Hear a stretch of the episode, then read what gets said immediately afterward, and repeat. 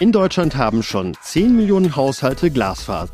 40 Millionen sollen es in den nächsten Jahren noch bekommen. Wie kompliziert es aber ist, selbst einen kleinen Ort komplett auf Glasfaser umzuschalten, dazu dient unsere heutige Folge des Telekom Netz Podcasts. Und damit herzlich willkommen, mein Name ist Georg von Wagner. Und ich bin Sandra Rohrbach. Auf der Fraueninsel im Chiemsee gibt es 73 Gebäude. Alle sind jetzt ans Glasfasernetz der Telekom angeschlossen. Erst eine gemeinsame Anstrengung von Vertrieb und Technik überzeugte die letzten drei Inselbewohner. Bernhard Hennes vom Technischen Service der Telekom. Wir wurden komplett auf der Insel nochmal vorstellig, angefangen von den Technikern der Technik, über die Auskunder, dann über die Vertriebsmitarbeiterinnen vom Shop in Traunstein und aber auch von Sales Care und auch meine Mitarbeiter vom Außendienst, die schlussendlich den Anschluss dann bei den Kunden in Betrieb nehmen. Wir haben der Telekom einfach ein Gesicht gegeben, wir haben so das Vertrauen gewonnen und die Bürger auf der Insel überzeugt, dass sie unser Glasfaser buchen. Die Gemeinde hatte den Vorteil von Glasfaser ziemlich schnell erkannt.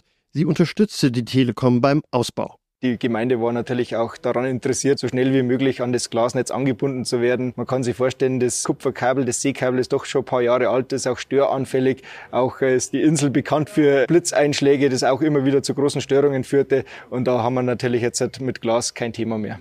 Auf der autofreien Fraueninsel leben 300 Menschen. Seit mehr als 1200 Jahren gibt es dort ein Kloster. Heute dient es unter anderem für Seminare. Äbtissinnen sind aber weiterhin dort zu Hause. Das Kloster gehörte zu den eifrigsten Befürwortern des Glasfaserausbaus. Beim Ausbau kam es auf das Timing an. In der Tourismussaison ab April und im Winter kann dort nicht gearbeitet werden. Im Winter, weil es meist zu kalt ist und im Sommer wegen der Touristen. Aber nicht nur das Timing ist wichtig. Glasfaser auf einer Insel zu verlegen, ist per se eine Herausforderung. Netzplaner Heinrich Asböck. Auf der Fraueninsel gab es eine Besonderheit. Wir mussten natürlich mit diesen vielen Bäumen und der vielen Natur und dem wenigen öffentlichen Grund, der auf der Insel vorhanden ist, zurechtkommen. Und darum haben wir einen Standort für den NVT ziemlich am Anfang gewählt und nicht in der Mitte auf der Insel.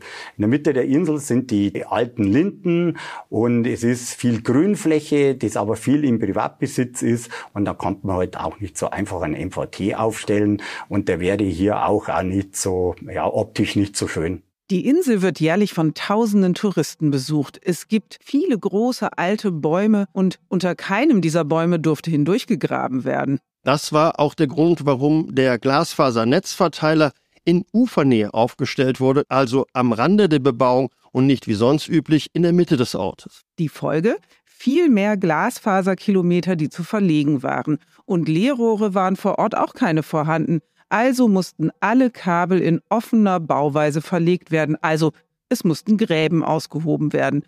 Und an den Bäumen und in den engen Gassen ging es teils nur mit Spitzhacke und Schaufel voran. Allein schon die Glasfaser auf die Insel zu kriegen, war eine Herausforderung. Dafür musste ein Glasfaser-Seekabel vom Festland auf die Insel verlegt werden. Das Besondere war, dass eigentlich schon mal vom Wasserwirtschaftsamt ein Genehmigungsverfahren gegeben hat.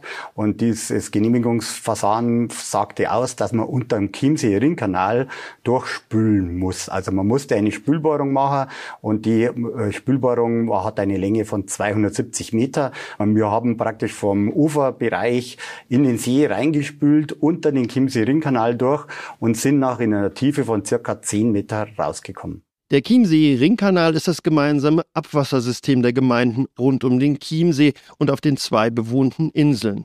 Die Bewohner der Fraueninsel sind froh, dass jetzt Glasfaser da ist. Thomas Lex, der seine Fischerei schon in sechster Generation betreibt, gehörte zu den ersten Kunden. Ja, man muss mit der Zeit gehen. Auch unsere Fischerei braucht schnelle Daten. Äh, wir haben einen Onlinehandel, wo wir unsere Fische ja nach ganz Deutschland versenden. Und die Jugend, meine zwei Söhne, die jetzt den Betrieb weiterführen, die sind natürlich immer up to date mit so einer Grundlage. Die Fraueninsel im Chiemsee ist somit der erste Ort in Deutschland, der komplett auf Glasfaser ist, quasi eine Insel aus Glas. Unsere Kupfernetze werden allerdings noch viele, viele Jahre ihre Dienste tun. Und damit verabschieden wir uns für heute und danken für eure Aufmerksamkeit. Und ich freue mich, wenn wir uns in der kommenden Woche wiederhören beim Telekom Netz Podcast. Tschüss. Tschüss.